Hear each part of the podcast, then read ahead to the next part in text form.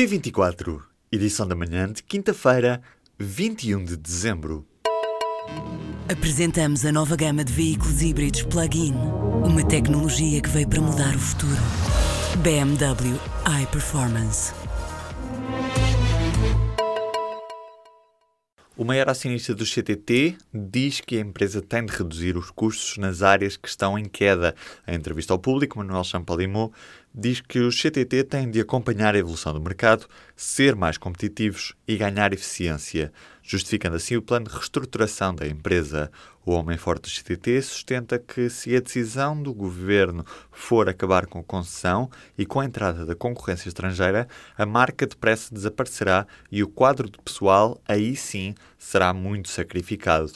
Numa altura em que os funcionários cumprem dois dias de greve, Manuel fala em carinho e respeito pelos trabalhadores. A Catalunha está a votos nesta quinta-feira. São sete os candidatos que estão debaixo dos holofotes, mas tudo se resume a dois lados: os pró e os contra a independência da região. A participação deve ser recorde, com milhões de pessoas a votar. São mais de 5 milhões e meio de pessoas que são chamadas a escolher o novo Parlamento Regional. Os indecisos são alguns, dizem as sondagens, as mesmas que garantem que a probabilidade de alguém mudar do lado independentista para unionista ou o contrário é de apenas 1%, verdadeiros câmbios no sentido de votação só dentro dos blocos. Espera-se um PP abafado por um Cidadanos com uma imagem jovem. A esquerda republicana, independentista e os cidadãos contra a independência lutam pelo primeiro lugar numas eleições onde há um futuro de uma região em jogo. Um ferry com 251 pessoas a bordo naufragou nesta quinta-feira ao largo da costa oriental das Filipinas. Ainda está por determinar o número de vítimas. O acidente ocorreu ao largo de Real, uma cidade a 70 km a leste de Manila. O barco viajava com destino à ilha de Polilo e as condições atmosféricas não eram favoráveis. Um carro atingiu vários peões no centro da cidade australiana de Melbourne ferindo mais de uma dezena de pessoas. O atropelamento aconteceu durante a tarde desta quinta-feira na Austrália, ainda madrugada em Lisboa.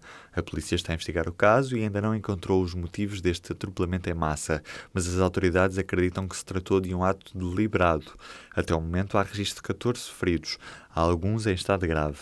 Os médias locais falam numa criança em idade pré-escolar com ferimentos na cabeça, que se encontra em estado crítico.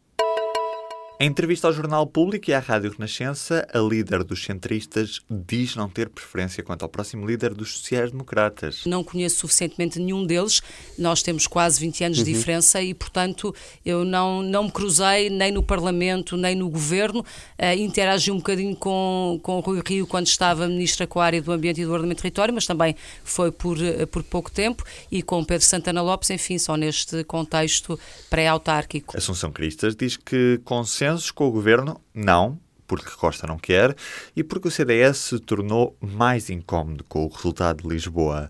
Apesar de reconhecer que as pessoas têm mais dinheiro no bolso, promete lutar para desfazer o que diz ser uma ilusão sobre a entrada da Santa Casa no capital de Montepio, diz que está contra e que as intenções da família socialista suscitam dúvidas. A nossa sensibilidade, que nos diz que não devemos apoiar este negócio, uh, vai-se confirmando quando o governo não é capaz de dar nenhuma explicação cabal, uh, com dados objetivos, rigorosos e sérios sobre este mesmo negócio. A entrevista completa está disponível em público.pt.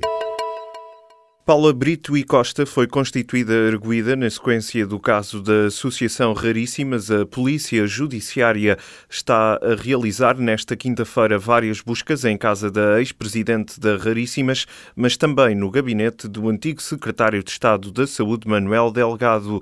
Paula Brito e Costa é suspeita de três crimes relacionados com recebimento indevido de vantagem, peculato e falsificação de documentos. A informação foi confirmada pela Procuradoria Procuradoria-Geral da República. Em comunicado, a PGR explica que no terreno estão 18 elementos da Unidade Nacional contra a Corrupção. O governo vai avançar já em janeiro com legislação específica para o combate à legionela. Esta bactéria passa a ter um regime sancionatório próprio, em que as coimas podem chegar até aos 45 mil euros. O último surto aconteceu em novembro deste ano no Hospital de São Francisco Xavier, em Lisboa, e provocou a morte de seis pessoas. Mas o caso mais grave registrou-se em 2014, em Vila Franca de Xira, com o contágio de 375 pessoas e 14 mortes. O novo regime vai ser apresentado ainda no mês de janeiro, revelou ao público o Ministro do Ambiente, João Pedro Matos Fernandes. O novo mecanismo será auditável e tem como base um conjunto de parâmetros de qualidade e de exigência pré-definidos. Quem quiser os juros da taxa de proteção civil de Lisboa vai ter de os pedir. Os proprietários que se sintam prejudicados pela aplicação da taxa podem pedir uma indenização à Câmara, isto a somar juntamente com o valor da taxa cobrada indevidamente. Na prática, a autarquia não vai pagar juros por iniciativa própria, mas vai analisar os pedidos que lhe cheguem um a um. Na sequência da decisão do Tribunal Constitucional, a Câmara vai ter de reembolsar todos quanto pagaram a taxa desde 2015, ano em que foi aprovada. No total, são 58 milhões de euros que voltam para os bolsos dos municípios, mas os juros podem fazer disparar estas contas. Vídeos de pornografia no computador de trabalho levaram à admissão do vice-primeiro-ministro do Reino Unido. É mais uma dor de cabeça para Theresa May, que viu Damien Green apresentar esta quarta-feira a admissão depois de uma investigação ter dado comprovado que este mentiu sobre a presença de conteúdos pornográficos encontrados pela polícia no computador que lhe forneceram para trabalhar. O caso remonta a 2008, a altura em que Green era deputado, mas só agora é confrontado com a violação do Código de Conduta do governo britânico. Na carta de admissão, Damien Green perde desculpas desculpas pelo comportamento que teve. O Benfica tem em perigo a continuidade na taça da Liga. Os encarnados empataram nesta quarta-feira duas bolas na luz frente ao Portimonense. O jogo até começou bem. A equipa de Rui Vitória, aos 33 minutos, já vencia por 2-0 com golos de Jonas e Lisandro. Mas na segunda parte, depois de reduzir a vantagem, a equipa algarvia viria a empatar a 4 minutos do fim da partida. No outro jogo do dia, o Sporting goleou em Alvalade o União da Madeira por 6-0. Nesta quinta-feira, o Belenenses recebe o Marítimo no Restelo e o Futebol Clube do Porto defronta no estádio do Dragão o Rio Ave.